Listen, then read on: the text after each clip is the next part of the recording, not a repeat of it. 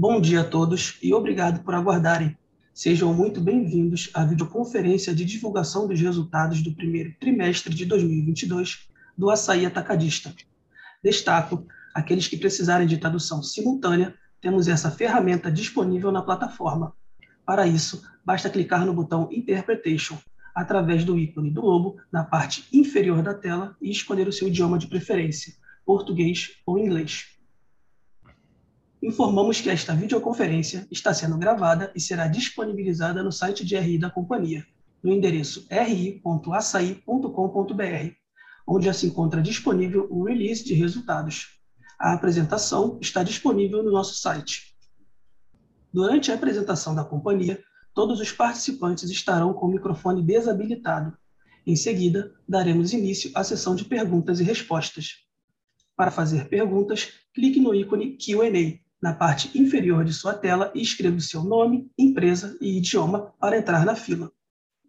Ao ser anunciado, uma solicitação para ativar seu microfone aparecerá na tela. E então, você deve ativar o seu microfone para fazer perguntas orientamos que as perguntas sejam feitas todas de uma única vez. Ressaltamos que as informações contidas nesta apresentação e eventuais declarações que possam ser feitas durante a videoconferência relativas às perspectivas de negócios, projeções e metas operacionais e financeiras do açaí constituem-se em crenças e premissas da administração da companhia, bem como em informações atualmente disponíveis considerações futuras não são garantias de desempenho. Elas envolvem riscos, incertezas e premissas, pois se referem a eventos futuros e, portanto, dependem de circunstâncias que podem ou não ocorrer. Investidores devem compreender que condições econômicas gerais, condições de mercado e outros fatores operacionais podem afetar o desempenho futuro do açaí e conduzir a resultados que diferem materialmente daqueles expressos em tais considerações futuras. Agora, passarei a palavra a Gabriele Elu, diretora de Relações com Investidores. Bom dia a todas e todos. Obrigada pela participação na teleconferência do primeiro trimestre de 2022 do Açaí. É, os palestrantes que estão presentes hoje conosco são Belmiro Gomes, que é o nosso CEO, a Dani Sabag, nossa CFO, e também nossos vice-presidentes, Vlamir dos Anjos, VP Comercial e Logística, e o Anderson Castilho, VP de Operações. Antes de começar a nossa apresentação, eu passo a palavra ao Belmiro, para as considerações iniciais. Obrigado, Gabi. Obrigado a todas e todos, pessoal que estejam participando. Né, o time do Açaí está aqui hoje, a gente vai ser um pouco até, acho que um pouco mais breve hoje nas apresentações dos números do primeiro trimestre, uma vez que nós já os divulgamos, né, a venda anteriormente, agora nós estamos vindo com o resultado para privilegiar um pouco mais né, o período de Q&A, perguntas que eventualmente vocês têm, aproveitando a, presença dos executivos da companhia, de quem toca o negócio, do, presidência do, do, do, da presença do nosso vice-presidente comercial, vice-presidente de operações e diretora financeira, e falar um pouco mais sobre tendências de mercado.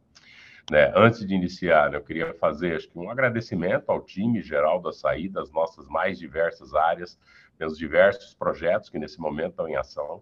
Né? A companhia ela tem, para ter uma ideia, né, mais de 45 obras agora ao mesmo tempo. É um ano muito importante na trajetória de crescimento do açaí. O açaí ele vem, é reconhecido por uma forte trajetória de expansão com a abertura de novas unidades.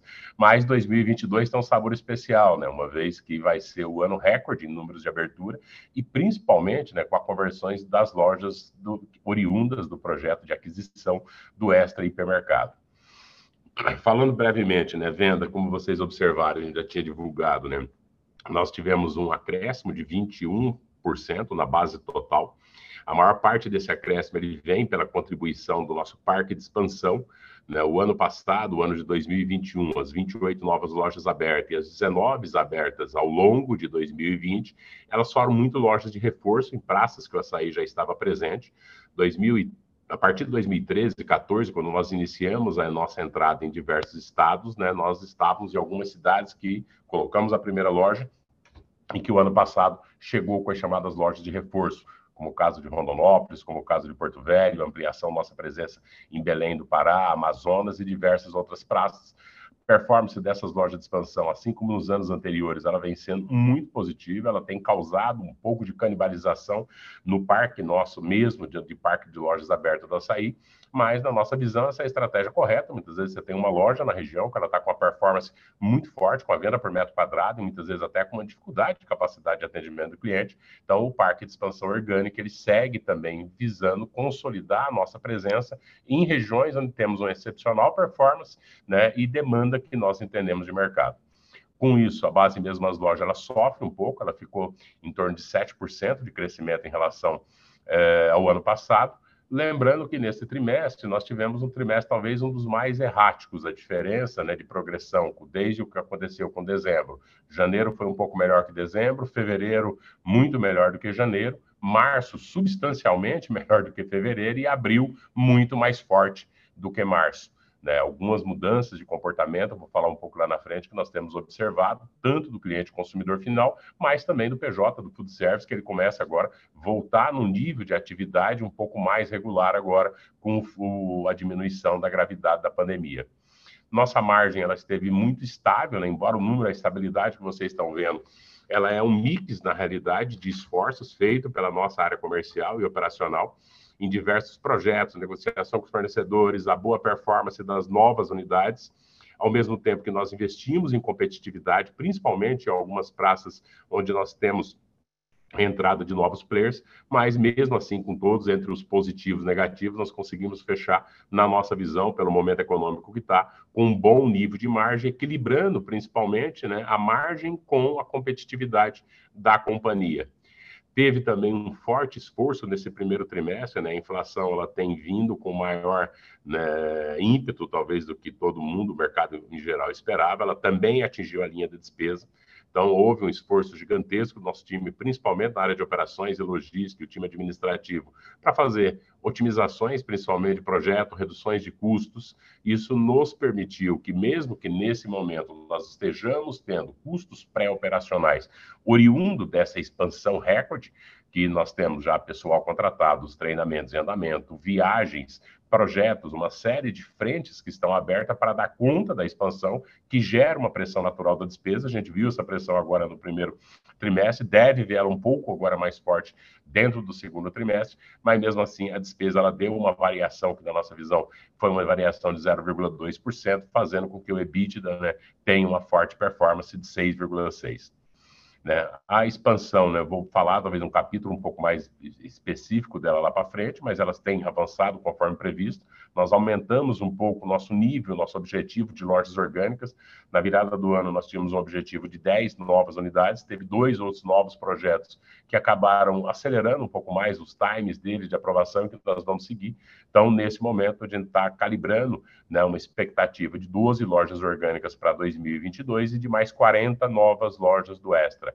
Esse é o patamar mínimo, provavelmente, conforme o andamento ao longo do ano, seja de obra, seja de projeto de aprovação, é possível que ele seja aumentado um pouco mais para cima, mas nós vamos ter uma visibilidade um pouco mais clara disso ao final do segundo trimestre. Tivemos também né, um forte um fortalecimento das iniciativas digitais e uma mudança estrutural que eu vou destacar um pouquinho lá para frente. Se quiser passar para a próxima página. Em termos de venda, e aí muito rapidamente, né, com isso, né, a companhia tem um expressivo crescimento nos últimos três anos, são 81% de aumento de faturamento, obviamente que tem uma, uma, aqui um, um impulso dado pela inflação, pelo aumento de preço dos alimentos, mas ele principalmente, todo esse forte aumento de venda, ele vem da abertura de lojas, da conquista de melhoras de performance dentro do parque mesmo as lojas, e oriunda da expansão não somente feita nesses três anos, mas também dos anos anteriores, né para não ficar repetitivo, pode avançar para a próxima página. Lucro bruto, né? Ele, na nossa visão, ele mantém ele estável agora em 2022, num patamar bem acima do que nós operávamos em 2019 até 2018 ou 2017, né, no nível de competitividade que a companhia tem trabalhado e principalmente quando vocês olham o principal indicador de performance de qualquer operação comercial alimentar, que é a venda por metro quadrado. Quando você olha qualquer número de venda por metro quadrado, a performance do açaí mostra que nós estamos sendo altamente competitivos, conquistando o cliente nas mais diversos perfis de loja que nós temos nesse momento, mas também fazendo um equilíbrio saudável entre manutenção de margem que a companhia precisa com o volume de competitividade que nós necessitamos. Pode avançar. E aí, com isso, nos últimos três anos, né, embora a venda cresça 81%, o EBITDA ele duplica nos últimos três anos. Né? A companhia ela é uma forte, a Daniela vai destacar um pouco né, no próximo, né, no próximo slide, o próximo uma grande geradora de caixa. Né? Então, essa elevação, né, mesmo com o crescimento, com a quantidade né, de novas lojas abertas nesse período, 47 lojas no período de dois anos, companhia tem conseguido fazer com que é, a crescimento ele tenha esse significado também, um crescimento também em margem, crescimento em EBITDA, como o índice de conversão de EBITDA, ele é muito grande em caixa, né? Isso permite a companhia suportar né, os projetos que nós temos, especialmente de investimentos e de crescimentos. Pode avançar para a próxima página e eu passo para comentar sobre, a, sobre esse slide aí a palavra para a Daniela Sabá, né, nossa diretora financeira. Obrigada, Belmiro. Bom dia a todos. Então, passando para o slide 6 do resultado financeiro, é, a gente fechou o trimestre com uma despesa financeira de 302 milhões, representa 2,6% da venda, né? É, o resultado financeiro ele foi impactado é, pela, pelo forte aumento da taxa de juros, né, como a gente tem discutido, e o CDI nesse período aumentou cinco vezes, né, quer dizer, passou de 0,49 para 2,43, muito relevante, né? E, e, relembrando que, que ao longo de 21 nós refinanciamos toda a nossa dívida, é, reduzimos o custo em cerca de um ponto Uh, e conseguimos alongar também a maturidade, né? O, o, nosso, o CDI nosso, o custo médio da, dessa dívida foi CDI mais 1,48. Foi, esse movimento foi fundamental para a gente reduzir os efeitos desse aumento de juros nesse começo de ano. Uh, também no resultado do trimestre, a gente teve um impacto positivo uh, da marcação a mercado de uma das nossas emissões, uh, um CRI de um bi e meio, que impactou positivamente o resultado em 50, praticamente 58 milhões e meio. É, é um efeito não caixa, né, em linha com o que exige a, a, a, norma contábil, e a gente espera que esses efeitos sejam pouco relevantes daqui para frente. Um, é, também no trimestre, a gente concluiu uh, três captações que estavam previstas aí para fazer face a todo o investimento, o maior nível de investimento de 22. Uh, essas captações totalizaram é, 3 bilhões, são uma debenture que a gente concluiu em janeiro de 2 bilhões, uma nota comercial de 750 milhões é, concluída em fevereiro, e, e por fim, em abril, uh, fora do trimestre mais recente, aí a gente fez uma captação de 250 milhões também. O custo total da dívida, então, segue em CDI mais um e meio, é, e, e, e, um destaque importante desse slide, esse quadro da direita, que mostra a variação da dívida líquida, é, a gente tem uma geração de caixa aqui bastante robusta, como o Belmiro mencionou, crescente, né, também muito impulsionada aí pelas nossas eficiências é, do working capital. Então, a, a gente, como vocês sabem, a gente tem um modelo bastante gerador de caixa, essa, essa geração foi de 3,2 né, nesse TRI, e, e para lembrar vocês, no quarto TRI a gente veio com uma geração de caixa de 2,9, quer dizer, a gente continua aí num crescimento sequencial bastante significativo. Uh, no, nesse, nesse slide também a gente traz aqui mostrando como os investimentos foram superiores ao EBITDA dos últimos 12 meses, né? Quer dizer, quando a gente soma aqui o pagamento das lojas extras de 1,9 mais o investimento, então essa geração se torna muito importante face a todo esse investimento que a gente tem pela frente e, obviamente, a despesa financeira aí é, movimentou essa dívida de forma que a gente fechou o trimestre em 6,3 bi e 2,2 é, no ratio de alavancagem. Então, é, acho que podemos passar para o slide seguinte, por favor. E aí, também, né, então, o, o, desempenho operacional, né, bastante robusto do trimestre, a gente, né, conseguiu capturar bastante aí é, é, resultado das dinâmicas comerciais, da maturação acelerada das, das lojas, foram 32 nos últimos 12 meses, e um, um, eficiente, acho que um destaque importante aqui é a eficiência no controle da despesa. A gente foi, conseguiu controlar bem essa despesa diante desse contexto aí bem pressionado pela inflação, né? Obviamente que o resultado financeiro, como a gente já falou, é, o aumento da taxa de juros traz um impacto bem relevante nesse lucro, né? De 120 bips, o resultado financeiro aumentou, piorou, né? E assim a gente registra um lucro de 214 milhões e uma margem de 1,9, é, confirmando aí a resiliência do nosso modelo de negócio. É, vou, vou, passar de volta a palavra para o Belmiro para as considerações é, em relação às iniciativas digitais. Belmiro. Obrigado, Dani. Na questão do dígito, né, como a gente já falou anteriormente, né, o Açaí iniciou uma série de projetos pós-cisão com o GPA. Nós estamos agora dando um reforço dentro dessa estrutura, né, assume agora a cadeira de novos negócios no Açaí o Sérgio Leite. O Sérgio foi a pessoa que tocou o projeto nosso na época de readequação do Compre Bem, profissional muito eclético e conhece de diversas áreas, tanto da companhia, né, como diversas áreas de atuação. Nós estamos nesse momento com outro novo, novo projeto. Nós iniciamos também como Last Mile, né? além da Corner Shop, nós adicionamos né, o RAP na base. Com isso, hoje, o cliente já tem opção em 17 estados, mais de 55 cidades, e temos algumas novidades que a gente está trabalhando aí dentro de um projeto que a gente pretende lançá-lo né, um pouco antes até da, da entrada das aberturas dessas novas lojas. Desculpe do supermercado, uma vez que o público que está no entorno dessas lojas ele tem uma demanda maior por serviços digitais, seja né, o, o, nível de, de necessidades dele é diferente do cliente padrão das lojas que nós tínhamos hoje no Açaí. Então, nós devemos ter novidade nesse assunto para frente. Pode avançar para o próximo slide.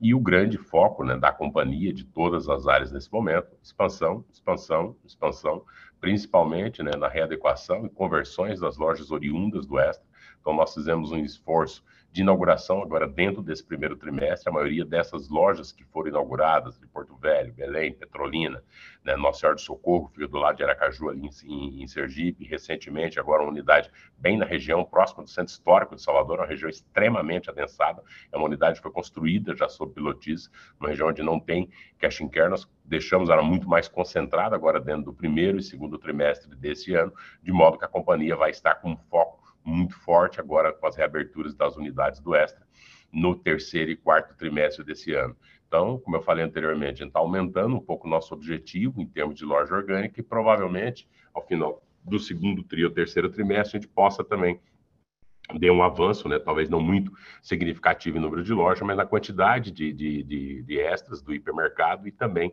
das lojas orgânicas. As obras estão correndo, os projetos estão dentro do patamar, dentro do cronograma que a companhia esperava, né, o Extra fechou as suas operações em dezembro do ano passado, tem um período de negociação com o proprietário, obtenção de licença, mobilização, canteiro de obras. Nessas das 60 obras que nós já estamos em posse, das 60 lojas, 40 já estão em obras nesse momento.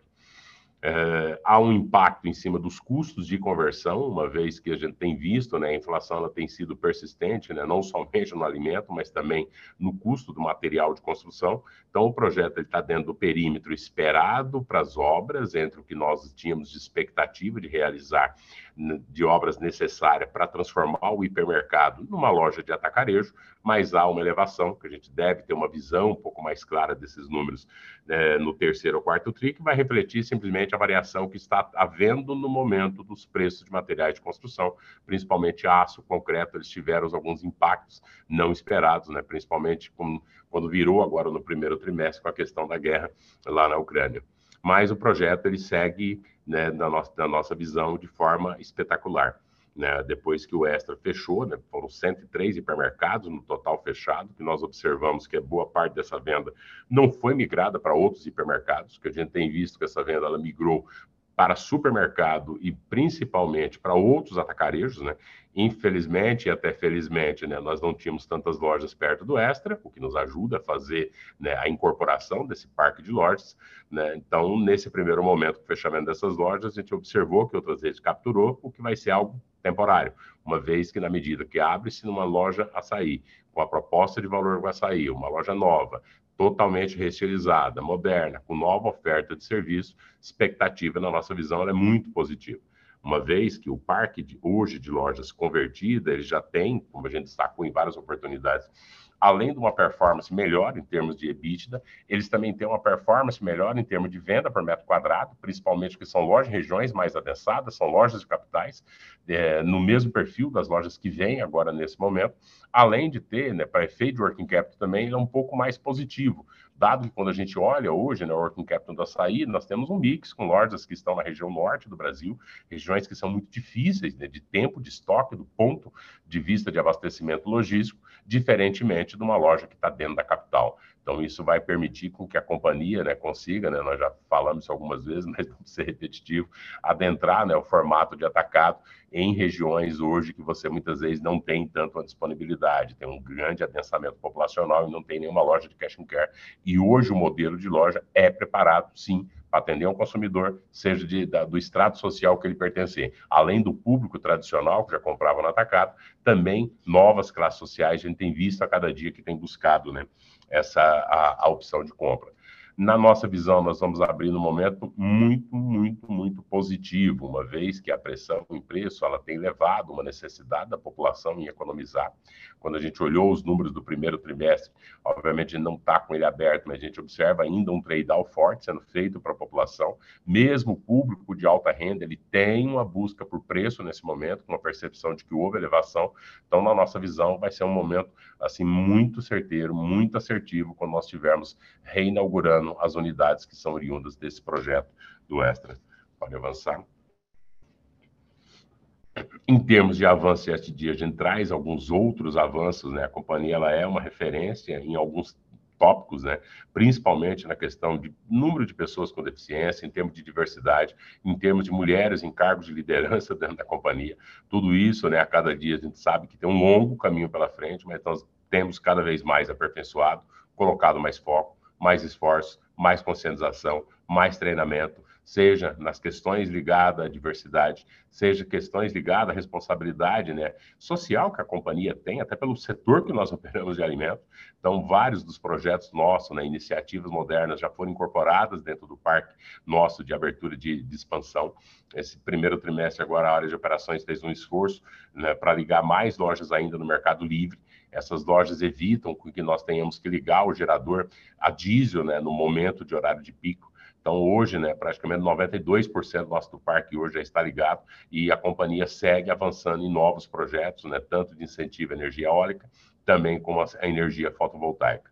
Tivemos também, né, recebemos outro prêmio da Academia Açaí Bons Negócios. Açaí ele segue muito próximo do micro e pequeno empreendedor, é a grande massa de geração de emprego no Brasil, né, além da entrada né, nesse primeiro trimestre, no, assim, o Açaí entrou no movimento Mulheres 360, talvez depois deixar para a Gabi né, e para falar um pouco mais sobre isso.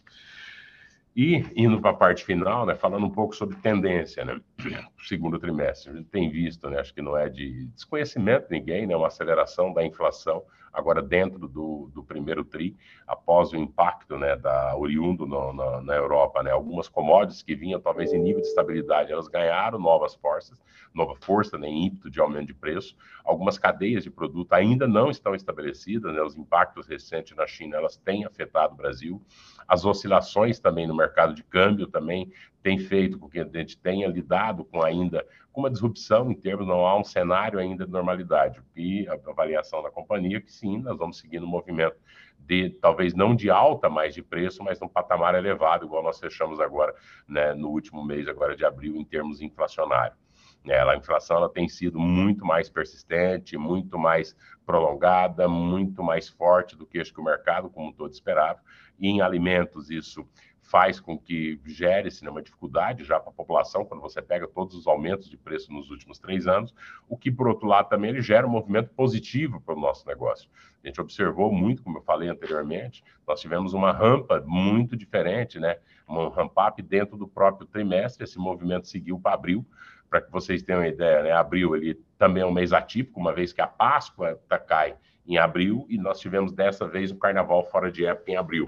Mas abril, é, mesmo com o trade-down, o que, que nós observamos, né, com os feriados também, um movimento maior de abastecimento do consumidor final, especialmente nas duas primeiras semanas do mês, em compras abastecedora, e uma melhor nível de presença do cliente de food service em loja desde o período da pandemia. A gente sabe que o canal de food service, bares, restaurantes, lanchonetes, atividades ligadas a turismo, ou mesmo clientes utilizadores, como creches, escolas, eles vêm muito impactados. Abril foi o mês para esse clientela mais positivo. Com isso, né, com toda essa movimentação, abril nós chegamos a crescer, nós crescemos próximo a 40% na base total. Obviamente que abril é um mês atípico, mas o, o, desempenho de abril e o movimento de maio, até nesse momento, faz com que a gente estime um segundo trimestre com crescimento acima de 30%.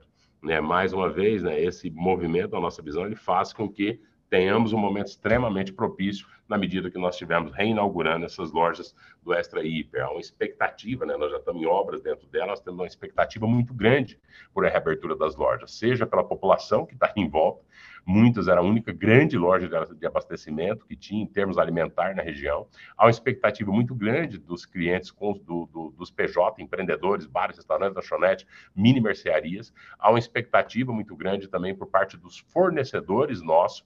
Então, algumas linhas de produtos que são trabalhados especificamente no carry, ele vai passar agora a ter uma unidade dentro de uma região central, dentro de uma região mais adensada, fazendo também com que os nossos fornecedores também se contribuam, também tenham vantagem desse movimento que nós vemos pela frente. É um cenário extremamente, né, muito propício na nossa visão que o açaí está. Os planos continuam, a companhia segue forte, focada né, na sua trajetória de crescimento.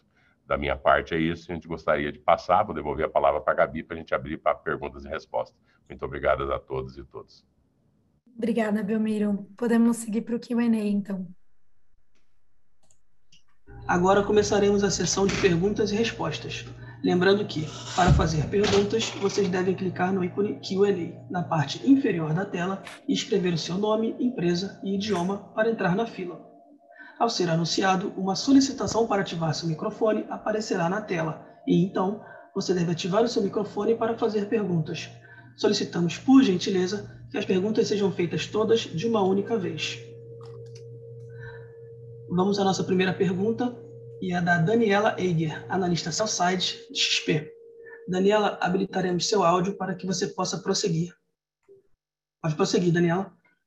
Bom dia, é, Belmiro, Dani, Gabi, obrigada por pegar minha pergunta. É, eu tenho é, duas perguntas. A primeira é só, na verdade, confirmar e, e, talvez explorar um pouquinho mais sobre a dinâmica de vendas aí nesse início do segundo trimestre e também é, como que vocês estão vendo, apesar de ainda ter muita incerteza aí para o ano, qual é a expectativa para o ano.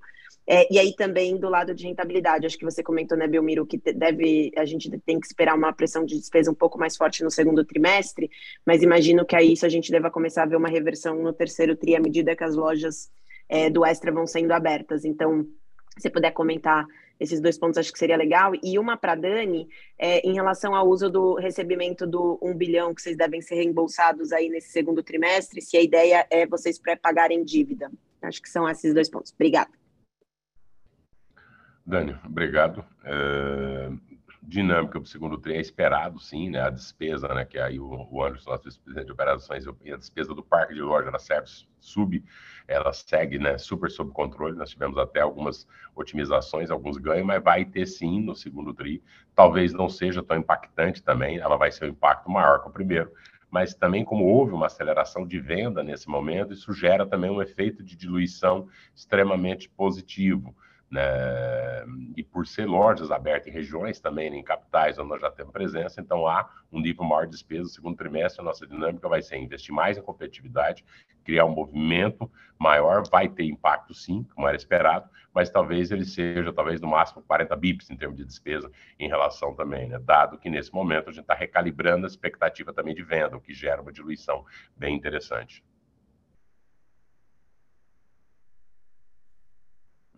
Primeiro, complementar aqui, eu acho que, é, dando mais para dar uma resposta em relação à despesa, acho que despesas dentro do nosso negócio, do DNA, até porque trabalhamos com a despesa muito baixa na nossa operação, o time operacional, o time de loja, o time de retaguarda já tem um trabalho muito forte, né? Como o Bíblia falou, quando a gente olha o primeiro TRI, comparando com o ano anterior, a diferença foi muito pequena, muito talvez impactada muito pouco ainda pelas despesas pré-operacionais do Extra, que agora no segundo TRI talvez tenha um peso maior. Como você mesmo disse, a gente também já começa a abrir essas lojas, começa também já a ser diluído.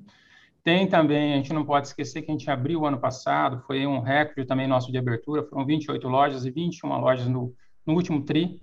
Né? Então, quando a gente vira esse primeiro TRI aí, tem um pequeno peso, mas eu acho que tem uma série de frentes. Eu falo sempre que despesa dentro do açaí, por se tratar de, uma, de um negócio de custo baixo, não tem uma grande linha para se falar, né? Tem um trabalho feito linha a linha com o nosso time, o time de operação, o time de loja, o time de apoio, as outras áreas, para que a gente realmente não saia desse, desse trilho, né? Somos um negócio custo baixo, preço baixo. Como o Belmiro falou também, a venda, isso dá uma diluição, isso nos favorece olhando para frente. É, a gente está muito com uma expectativa muito positiva, é, mas assim é um trabalho realmente diário do time, né? O time olha aí todas as, as linhas para que dentro desse todo a gente consiga ter um retorno muito positivo. Então acho que complementando, Belmiro, é, como foi falado, tem muito mais aí o segundo tri pesado pelas pelos pré-operacionais, nosso time de contratação de loja já começa a iniciar treinamento, formação, para que a gente possa aí fazer um, um ótimo trabalho nessas inaugurações. A gente tem um cuidado muito grande com isso, mas muito em linha com o trabalho com todo o time e com as outras lojas, né? muito em linha com aquilo que a gente está trabalhando. Não sei se foi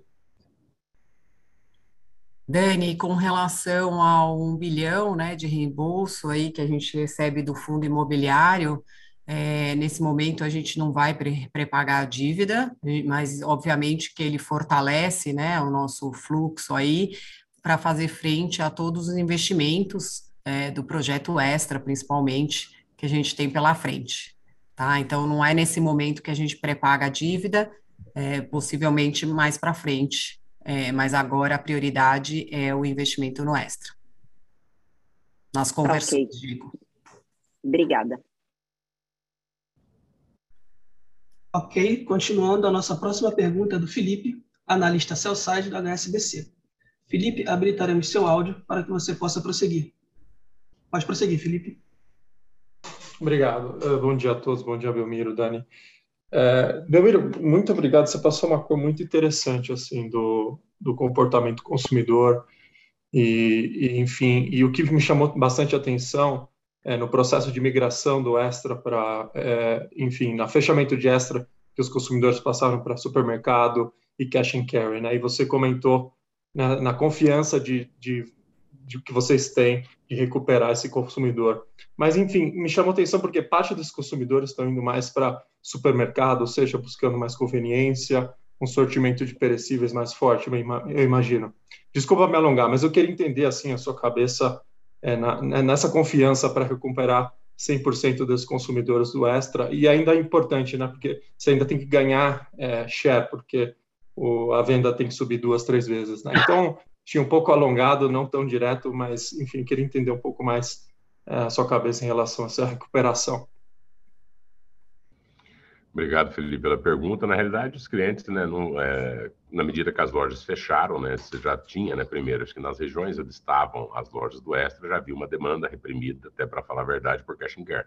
Isso nós vimos nos outras conversões, né? A multiplicação por venda em três vezes, ela foi alcançada em todos os parques, é um pouco até superior que isso, a gente divulga os três, é para ficar uma base um pouco mais clara, um pouco mais uniforme, né, em, em termos de mercado o nível de risco que a gente tem, que nós temos entre abrir uma loja orgânica, uma loja de conversão, é muito menor na realidade da conversão. A gente conhece a quantidade de população que está ali em volta, a quantidade de comércio que está ali em volta, e principalmente o nível de concorrência né, e atividade que tem ali, mas obviamente com as lojas fechadas, o cliente teve que ir para outro lugar para buscar, e muitos deles acabaram migrando porque seriam as lojas mais próximas. Então, dado o modelo de loja que nós temos hoje, a qualidade que vai ser entregue a essas lojas do Extra, não há dúvida nenhuma de que os números que foram estimados, ao contrário, a gente ainda está com viés até mais positivo do que quando foi traçado né, inicialmente o ano passado, uma vez que, como eu falei, as pressões em preço, a pressão por necessidade de economizar, a questão do consumidor, ou mesmo do PJ, ele fala, eu quero um abastecimento mais próximo, quero preço baixo, mas não quero perder muito tempo, isso continua e ampliado agora por uma busca maior de necessidade de economia. Então, isso, na nossa visão, ao contrário, reforça muito do posicionamento das lojas que nós abrimos, para ter uma ideia, o ano passado, é, a melhor performance nesse momento vem exatamente de uma loja que estava numa região exatamente no perfil dessa do Extra, que é uma conversão que não era do hipermercado, era de um shopping ali na Barra, que foi até uma loja conceito nosso. Então, na nossa visão, né, não comemorando a questão do aumento da inflação, mas o movimento de aumento de preço para os consumidores dessas regiões levam, né, tanto que a ansiedade, na maioria das praças construtoras que tem operado, e mesmo o time nosso que estão nessas obras tem relatado, né? Que é o quanto há de expectativa para a reabertura agora numa, na bandeira sair dessas lojas. Entendi, perfeito. Desculpa, só mais um follow-up. Aquisição do, da, da Sem Consult, é, do Giga, né? Muda alguma coisa o ambiente competitivo para vocês? Como é que fica? Eu sei que acho que você tem espaço limitado para comentar sobre isso, mas enfim, só queria entender a sua cabeça no ambiente competitivo com essa mudança, dessa consolidação? Obrigado. Não, Felipe, assim, não vemos nenhum impacto relevante, uma vez que é cash and care para cash and care, a diferença que estava gerido pela equipe do MAMB, agora passa a ser gerido, talvez de forma conjunta com a equipe da Sencosud, que talvez tenha, talvez até mais, um pouco mais dificuldade para gerir do que o próprio grupo que estava. Algumas dessas lojas elas vão ser impactadas por reaberturas das lojas do Extra. Tem pelo menos quatro ou cinco que vai abrir duas, algumas lojas muito fortes na bandeira sair, mas assim, sinceramente, sem, sem alteração em termos de cenário com esse movimento que teve recente no mercado. Tá certo. Muito obrigado, Bruno. Ok, continuando, a nossa próxima pergunta é do João Soares, analista Cellside, City. João, habilitaremos seu áudio para que você possa prosseguir. Pode prosseguir, João. Obrigado, bom dia pessoal. Belmiro, eu queria explorar um pouco, eu achei seu discurso um pouco, achei, achei mais otimista uh, e tem alguns pontos que chamaram a atenção. Bom, primeiro aqui a revisão da abertura orgânica para esse ano é, e, eu senti, bom, a novidade para mim essa, essa possibilidade talvez de revisar as conversões. Se eu entendi certo, se dependendo do, do andar, das obras, e parece que está indo tudo bem, existe uma possibilidade de revisar essas conversões esse ano. Então, queria ouvir do teu lado, como é que isso pode, eventualmente, como é que a gente deveria olhar aqueles 100 bilhões de faturamento que vocês esperam para 2024? Hoje você acha que esse número está um pouco mais na ponta conservadora? É, essa é a primeira pergunta. E a segunda é sobre esse ponto do, do, do mercado em si, né? A gente viu essa, como, como o Felipe falou, da da compra do Sencosud, é, do, do, Giga pelo Sencosud, mas acho que o mercado como um todo ainda está um seller's market, né? Tem as, as oportunidades das lojas do macro. Então, entendo que a situação hoje, com a alavancagem, etc., é um pouco mais difícil. Você também está ocupado com a conversão das lojas extra, mas o, o ponto é: existe alguma oportunidade? Você acha que talvez revisar um pouco a abertura orgânica e fazer um pouco de inorgânico? Enfim, queria ouvir um pouco a tua opinião em relação aos ativos que estão na praça. Obrigado. Tá bom. Dentro do, obviamente, né? Das empresas, né, dentro do que a gente tem observado, né, a aquisição, ela, assim, o ponto positivo, acho que ela pelo menos dá um balizamento um pouco mais correto, né, do valor de, de, que seria da, de, de, companhias regionais, né, uma vez que havia normalmente, né, umas, algumas pretensões em nível de preço que, no fim, acaba não, não, não se sustentaria para fazer uma aquisição. Então, acho que nesse momento, né, essa operação ela acaba colocando os níveis um pouco mais realistas dentro da realidade, quando a gente olha a relação de valor pago versus faturamento, né, versus faturamento dessas companhias.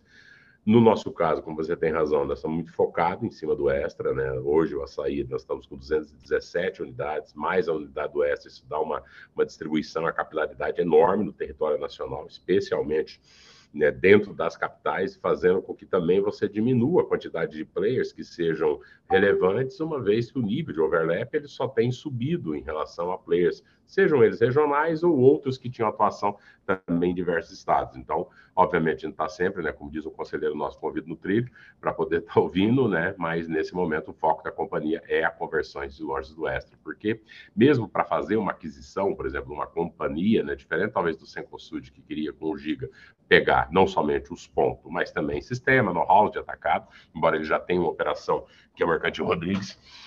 No nosso caso, o que interessa bem, na verdade, é o ponto comercial. Em termos de sistema, política, comunicação, expertise, pessoal, nós já dominamos. Então, qualquer movimento que seja feito é olhando ponto. Além das lojas do Extra, nós também negociamos ponto. Ano passado nós abrimos um que nós compramos de uma, uma empresa de material de construção. Agora nós estamos em construção, outra obra que nós compramos também o ponto, né, que seria de, um, de, uma loja de imóveis. Então, isso também segue, né? A disputa do mercado, acho que ele vai se concentrar dentro das melhores posições, principalmente nas nossas capitais brasileiras, que são muito adensadas e com dificuldade logística urbana né, gigantesca. Quanto à pergunta do número de conversões, sim, a gente pretende ainda, a equipe, nós estamos trabalhando, bem da verdade, com um número superior ao que a gente divulgou. É, nós temos uma divulgação conservadora, por quê? Porque nem todas as autorizações dependem simplesmente da companhia. Há documentos, especialmente, né, por mais que sejam reformas que tenham um menor nível de complexidade em relação a uma loja orgânica, há complexidade também na conversão obra né, e reforma, quem já fez sabe né, do que a gente está falando, isso vale né, para qualquer tipo de obra, mas sim a gente pretende, né, para nós, quanto antes abrir as lojas do Extra, quanto antes esses ativos que estão hoje fechados tiverem com as portas abertas e faturando, obviamente é mais benéfico para a companhia. Então, sim, a gente mantém o alvo dos 100 bilhões em 2024, né? na nossa visão, a gente não tem, acho que nesse momento, que revisar ele, mas óbvio, com a inflação um pouco mais forte, nominalmente você acaba também corrigindo, com essa busca do cliente por preço, você acaba né, gerando, digamos assim, um pouco mais de segurança. Obviamente, a companhia está muito mais segura em qualquer número que nós colocamos no projeto, dentro do que a gente observou até agora, principalmente nós estamos há três, quatro meses de iniciar o período da abertura, até do que estávamos em relação ao ano passado. Acho que eu não sei se consegui te responder, João, também acabei sendo um pouco demorado na resposta. Não, a pergunta foi demorada também, Belmiro. Obrigado. Continuando, a próxima pergunta é do Eric Huang, analista sell-side do Santander. Eric, habilitaremos seu áudio para que você possa prosseguir. Pode prosseguir, Eric. É, bom dia, Belmiro. É, obrigado pela, pela oportunidade de fazer uma pergunta. É, do nosso lado, a gente queria entender um pouquinho mais como que vocês têm visto, principalmente aí a parte do, da sensibilidade do consumidor a preço, né?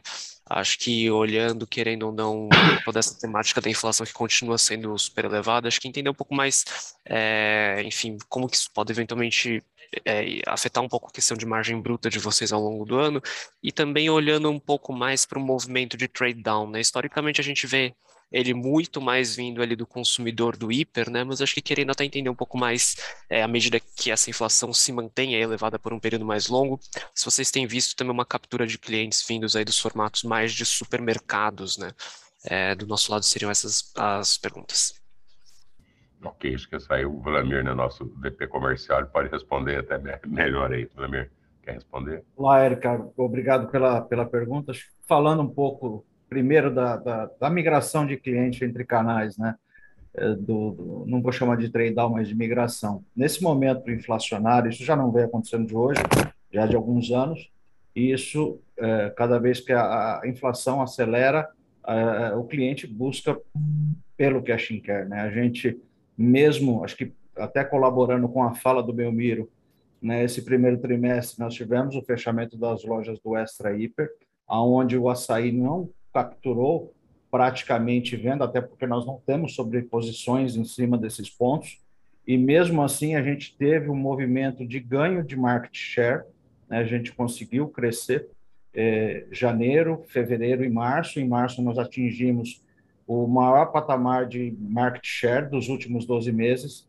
Então você vê que a inflação também tem um peso. É ruim a inflação, mas nesse momento a gente acaba capitaneando. Quando a gente olha para questão de trade-down, inflação de preço lá na ponta, né? A gente tem é, já convivido, a inflação está mais longa do que a gente imaginava.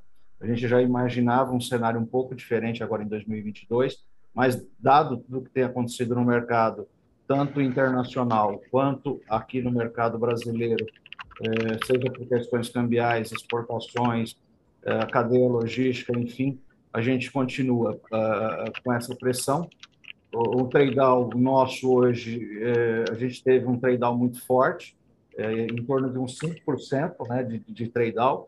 Tem algumas categorias que é, até tem a ver um pouco com a pandemia, principalmente produtos de higiene e limpeza, que perderam muita atração, muito volume, como água sanitária, é, detergente, sabão, é, produtos de limpeza, de um modo geral, álcool, né? A quantidade de que se consumia disso, ela caiu abruptamente agora nesse ano, dado o revestimento, felizmente, da, da pandemia. E o que, que a gente tem feito? Acho que para ser muito assertivo, né? com esse cenário mais desafiador é, para o consumidor, a gente tem conseguido trabalhar a questão do sortimento com muita celeridade. Para você ter uma ideia, a gente tem uma revisão praticamente tanto de introdução de novos produtos para poder capitanear esse, esse cliente, como alteração no nosso sortimento em torno de 6 a 8%, dependendo da praça, de renovação de mix mensalmente, para poder ter uma política não só de preços, mas também do que oferecer para o cliente lá na ponta de forma assertiva. assertiva. E, por outro lado, quando a gente olha uh, também esse, esse impacto todo, a gente volta uh, a, ver um, um, aumento de ganho de cliente, de fluxo de cliente em lojas. Né? Então, a gente acabou eliminando parte disso com trade-down, parte disso de migração de clientes eh, na nossa base de lojas. Eh, eu acho que essa combinação a gente tem sido muito feliz na política comercial e operacional nas nossas lojas também, porque com a inclusão de novos serviços das praças que faz sentido, né, implementação de açougue, enfim, sem perder a mão, como o Anderson falou, na questão de custo. Eu acho que essa combinação e essa agilidade que a gente tem de direcionar é, a nossa política comercial e também de marketing, né, é, com um calendário promocional bastante assertivo e, e, bem flexível, a gente vai ajustando a nossa política semana a semana, quinzena a quinzena, dependendo de, da praça que a gente esteja. Então, acho que essa combinação da inflação ela não é positiva no nosso uh, maneira de enxergar, mas a gente tem conseguido conviver e entregar lá na ponta uma, uma, uma solução boa seja para o consumidor, seja para o pequeno comerciante. Não sei se respondi sua pergunta, Eric. É, não, tá ótimo, acho que respondeu super bem. É, talvez só se a gente puder fazer um follow-up aqui do nosso aula com relação aí à, à, performance de vendas nos meses de abril e maio, né? A gente tem visto aí alguns, enfim, concorrentes falando um pouco de números. Não sei se vocês, a gente, eu perdi um pouquinho o começo do, da sessão de Q&A, mas se vocês conseguirem comentar um pouco, enfim, seria interessante também. Obrigado.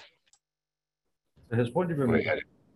Sim, respondo. Não, era que a gente falou um pouco, né? Quando estava, obviamente, abriu um mês atípico, né? Um mês que ele, ele concentra, né? Teve o movimento de Páscoa, teve o Carnaval fora de época, foi o mês que nós mais vimos, né? Em termos de visitação em loja, principalmente do cliente food service. Então, abril tem uma aceleração forte de venda, obviamente que tem um efeito calendário dentro de abril. Abril, na base total, nós crescemos próximo a 40%. Né? Então, a gente até estima que no segundo TRI, agora a gente está traçando né, uma meta de crescimento né, acima dos 30%. Obviamente que ela, olhando para os números né, de maio, a gente permite, né, nesse momento, fazer essa, essa reestimativa. Tá ótimo, super obrigado. Ok, continuando. A nossa próxima pergunta é do Gabriel Fischer, analista Cellside, Credit Suisse. Gabriel, habilitaremos seu áudio para que você possa prosseguir. Oi, pessoal, aqui é a Marcela Requia, tudo bem? É, obrigada por pegarem minha pergunta. É, a minha pergunta, já, o pessoal já, já fez, enfim, o que eu ia perguntar, mas eu queria saber o seguinte, Belmiro. Uh, a gente está vendo dinâmicas um pouco contrastantes na indústria a despeito de vendas e rentabilidade. É, tem alguns players que estão dando prioridade a um crescimento mais equilibrado de vendas, ao passo que protege margens, como vocês, nesse caso, uh, enquanto outros estão, de fato, acelerando venda, é, investindo em margem, né, abrindo um pouco mão das margens. É, eu queria perguntar para você como é que você está vendo essa dinâmica e, e se dá para pensar que vocês vão continuar nessa ponta de crescer uma venda mais equilibrada, vamos pôr dessa forma, frente aos pares, uh, de forma a manter as margens protegidas. Muito obrigada. Ô Marcelo, obrigado pela pergunta.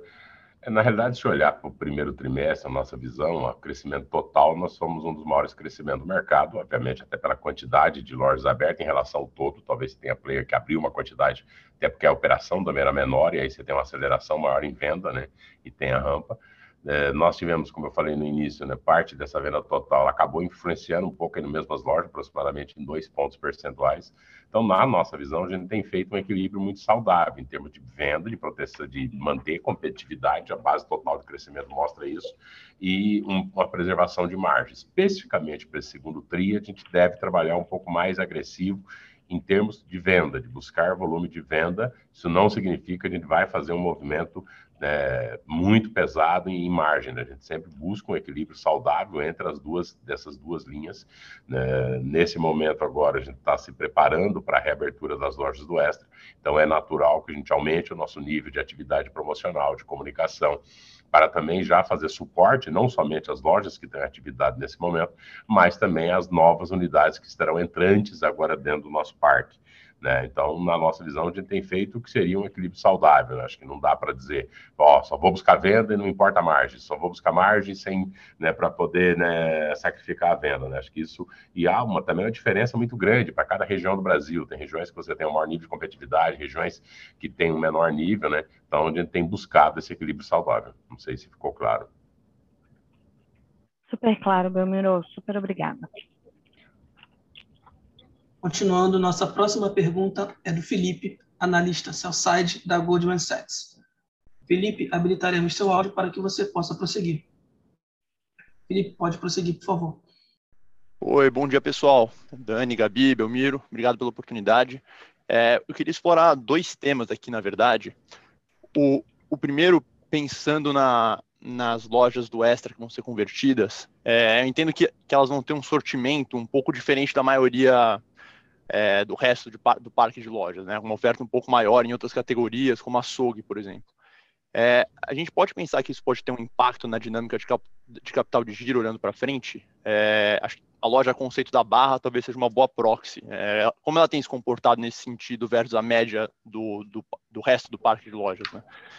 E aí, se eu pudesse explorar um segundo tema, desculpa mudar o, os tópicos aqui, é, pensando na expansão orgânica é, especificamente na, nas regiões norte e nordeste. As lojas abertas nessa região, né, nessas regiões, elas têm se comportado é, como elas têm se comportado, né, em termos de em termos de vendas e em termos de margens também, talvez. É, vocês estão sentindo uma competição um pouco mais acirrada do que do que o esperado, é, principalmente quando comparado com praças que você já tem uma presença maior, ou está tudo é, conforme o esperado? Obrigado. Obrigado, Felipe. Respondendo, né, indo pelo contrário, né, praças do norte e nordeste, elas têm, sim, um maior nível de pressão, de competitividade, mas dentro do esperado, uma vez que a gente já sabe, conhece os players que estão na região. Tem players também em avanço, em progressão de loja. Né, acho que a melhor resposta em termos de, de quão de bom desempenho elas têm tido é quando você olha a base de crescimento total nosso e dá para calcular o faturamento médio por loja, né? Então, as regiões do Brasil, de modo geral, elas têm comportamentos distintos, é normal, é esperado, você tem nível de renda diferente da população, você tem nível de competição diferente. Né? Quando a gente olha os números, aí, obviamente, a gente está olhando todo, né? tanto que a companhia continuou abrindo, nós abrimos agora recentemente em Belém, tem projetos orgânicos acontecendo na região e tem projetos orgânicos sendo preparados que vão ser feitos também dentro dessa região. Então, ou seja, por mais que cada região tenha a sua tipicidade, está dentro, sinceramente, competitividade conforme o esperado para a região. É, com capital de giro, sim, as lojas elas seguem com outro nível de serviço e uma quantidade, principalmente as lojas de regiões centrais, e aí não é somente as do Extra, tá? mesmo as orgânicas, que conseguiu se fazer dentro das regiões centrais das cidades, você tem uma maior quantidade de SKUs, você tem uma maior quantidade de serviço. Mais prefeito de capital de giro, isso na realidade é marginal contra a parte benéfica do capital de giro. Quando a gente vê hoje nosso working capital, nós estamos olhando uma média com lojas na região norte, nordeste, regiões mais distantes, que naturalmente né, o tempo de abastecimento é elevado, diferente de uma loja de capital, onde nós recebemos já boa parte direto do fornecedor e gira os estoques com prazo né, muito menor do que você tem nas regiões mais distantes aqui. Então, o impacto que vai ter dentro do capital de giro, com as conversões de lojas do Extra, em relação ao parque atual, ele é muito mais positivo do que negativo. Mesmo quando você coloca essa quantidade maior de sortimento, uma oferta maior de serviço, uma quantidade mais ampliada de mix de produto ou de opções de, de marcas de produto para esse cliente, Felipe. Boa. Faz todo sentido. Obrigado, Belmiro. Seguindo, a nossa próxima pergunta é do Joseph analista sell-side do Deep Morgan. Joseph, habilitaremos seu áudio para que você possa prosseguir. Pode prosseguir, Joseph. Olá, bom dia a todos, bom dia, Belmiro, Dani, Gabi, time, é, obrigado pela pergunta. Queria explorar um pouquinho mais estratégia digital, a gente vê você crescendo bastante com agregador aí, com Corner Shop, Rap, né? Eu queria explorar se, se, não faz sentido a gente pensar na plataforma proprietária do Açaí, é, né? principalmente agora que a gente vai colocar ainda mais loja do Extra, onde eu vou ter um componente consumidor talvez até um pouco maior, e pensar em criar na criação de modelos de assinatura dentro do Açaí, né? Então, é, a própria empresa seguindo aí uma a questão muito mais abastecedora né, do, do consumidor e trabalhando com mais é, até recorrência e fidelidade do que você vê em outras bandeiras, né? E aí talvez ativar é, outras promoções. Não sei se isso faz sentido dentro da estratégia do grupo. Obrigado. Obrigado, Josefina. Quando fala do digital, né, essa entrada agora do Sérgio, a gente está com um projeto muito bem estruturado né, que ele está agora em produção, que ele vai trazer uma série de novidades. Infelizmente, a gente até né, para evitar, acho que vem, vem, algumas coisas, vai ter que esperar mesmo o lançamento do projeto agora, que deve ocorrer né, no início agora do terceiro trimestre, né, no momento que a gente reabre as lojas do Extra, há sim uma demanda, não necessariamente, né, e aí um ponto que acho que a gente tem ressaltado, não necessariamente que o digital significa a questão do e-commerce ou da entrega, né, o objetivo da companhia é que a entrega realmente seja feita por um last mile, a gente detecta perante os clientes né, uma necessidade e alguns desejos do ponto de vista de digital, que não necessariamente é e-commerce. No parque atual existente, para que você tenha uma ideia, né, o e-commerce aparece na 14 posição. Então, e quando você olha simplesmente para serviço dígito, ele também é a última, né? O cliente, para ele, ele quer saber se tem o produto que ele está indo buscar, se tem fila na loja, se tem vaga no estacionamento, com a sugestão de produto que você poderia fazer para eles. Você tem como fazer um retiro em loja do que necessariamente o e-commerce, né? dentro desse sentido, né, de junção do mundo físico com o digital, a gente acredita que vai ter uma proposta bem interessante, seja para clientes, seja também para os fornecedores, né, aproveitando-se também dessas lojas do Extra. Então, mas não passa, pelo menos não temos ainda como alvo, né, criar uma plataforma própria de e-commerce, estar mais presente com serviços digitais, com, da maneira que o cliente consegue interagir com a nossa própria loja no mundo físico, usando o digital como meio, estando ou não dentro da loja, sim. Então, mas aí temos que aguardar um pouco os projetos que aí que vai que está em trabalho. O time está bem focado trabalhando nisso nesse momento, José. Se puder fazer um follow-up aqui, Belmiro, nessa parte de serviços, né? Tem a FIC é, dentro do grupo e a FIC são, se não me engano, quatro donos, né? Eu queria entender é, de vocês como é que vocês enxergam a FIC daqui para frente, né? até porque o cartão Passaí tem ganho, tem ganho bastante relevância, a própria maquininha, né? Então, como vocês pensam nessa estratégia? Obrigado. É, a FIC não há nenhum direcionador estratégico, a gente tem se aproveitado, obviamente, do fluxo de clientes, que ele é grande, deve ter uma ampliação muito forte na medida que entra agora essas novas lojas do Extra e com o público, né, que provavelmente a gente tem até uma maior possibilidade de entrar com cartões. Então a FIC ela segue voltada no projeto dela, né, de cartões e de alguns serviços financeiros que são vendidos, mas não há nenhuma mudança de curso em termos de direcionamento estratégico para a FIC, pelo menos nesse momento como eu falei, né, um foco muito grande em todas as áreas da companhia para reaberturas dos extras, né, para que tenham uma ideia, essas 60, né, nós chegamos agora no final do primeiro TRI a quase um milhão de metros quadrados de área de venda, 991 mil metros. As lojas que vêm agora, elas vão nessas lojas adquiridas, elas são 400 mil metros quadrados em capitais, ou seja, em, em regiões mais nobres, 40% do parque de venda. Então, há um foco muito grande na companhia nesse momento para entregar as conversões do, do Extra e depois, em seguida, tem alguns outros projetos que a gente toca em sequência né, a partir do ano que vem.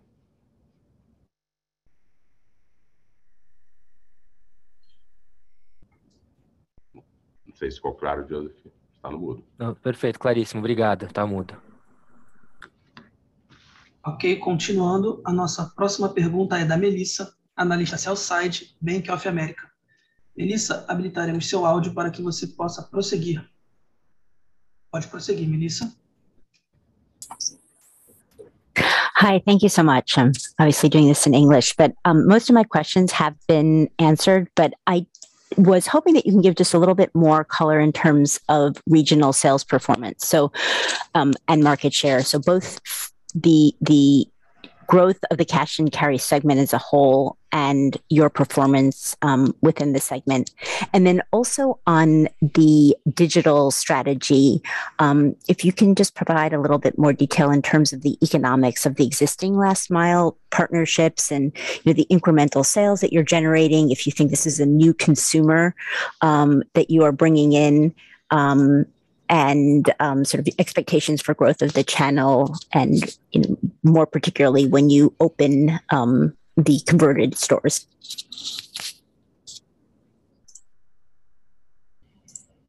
Hi, é, obrigado, Melissa. É, do digital, há sim uma expectativa de maior penetração nessas lojas do, do, do extra de hipermercado.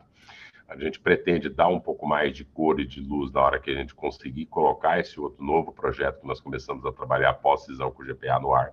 Então, por enquanto, a gente ainda vai ser cauteloso na divulgação. Os números né, do, das operações feitas com os Last Mile seguem numa rampa de crescimento muito forte.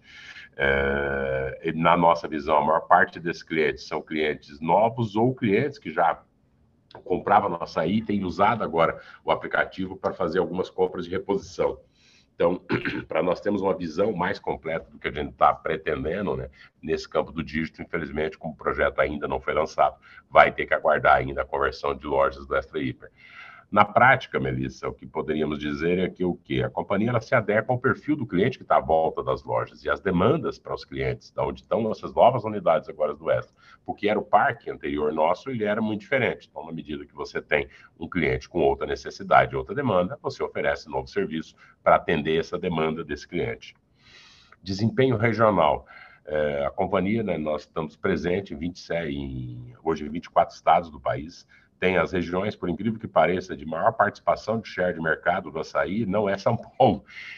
Nós temos né, maior participação, por exemplo, em Goiás, no Ceará, no Rio de Janeiro, do que nós temos aqui dentro até do próprio mercado de São Paulo.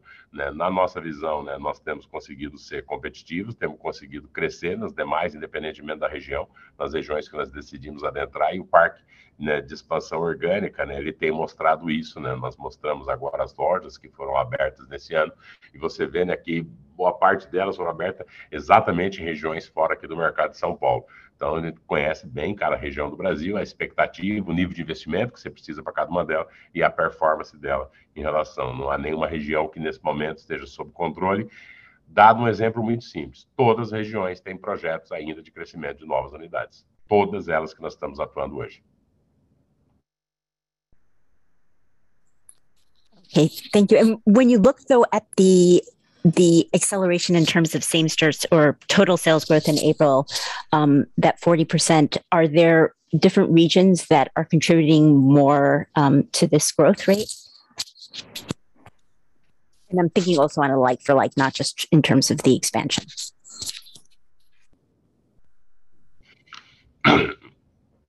O movimento de abril, como eu falei, né? Obviamente foi próximo a 40.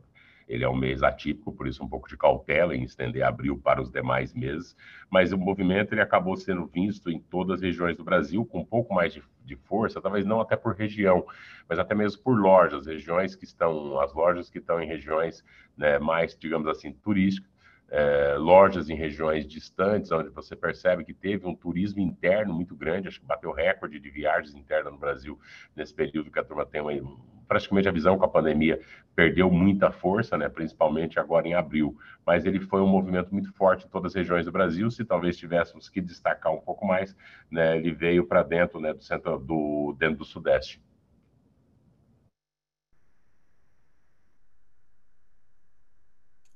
Thank you very much. A sessão de perguntas e respostas está encerrada. E agora gostaríamos de passar a palavra para Gabriela Elu para as considerações finais da companhia. É, em função do tempo, a gente encerrou o Q&A, mas a gente vai retornar, perdão, a gente vai retornar para todos os investidores que ficaram com perguntas em aberto, tá? A gente já passou aqui de uma hora de, de call. É, eu passo a palavra agora para o Belmiro para fazer o um encerramento. Obrigada. Obrigado, Gabi. Né? Infelizmente, né, acabamos talvez o próximo marcar com um pouco mais de tempo. A gente quer exatamente privilegiar que vocês possam fazer questionamentos e a companhia dividir, né, tem, como eu falei, né, especialistas da companhia né, aqui para poder responder, principalmente a parte de mercado, que acho que é o mais importante, mais interessante, principalmente no ano de conversões muito forte, de que é um, um divisor de águas dentro da história do açaí. Queria mais uma vez né, é, agradecer ao nosso time pelo trabalho feito no primeiro trimestre e, e, o esforço que é necessário agora dentro do segundo, dentro do terceiro. Né, há praticamente um exército de projetos, de trabalho, de pessoas nas diversas obras, na compra de equipamento, em montagem, contratação de pessoas, comunicação visual, esforço de compra, mercadoria, de operação, de treinamento, para que possa se dar conta né, das aberturas dessas 50 unidades que nós temos prevista para esse ano, termos de geração de emprego, de investimento, acho que vai ser muito contributivo, né? Seja nas regiões onde elas estão, seja também para o país como um todo.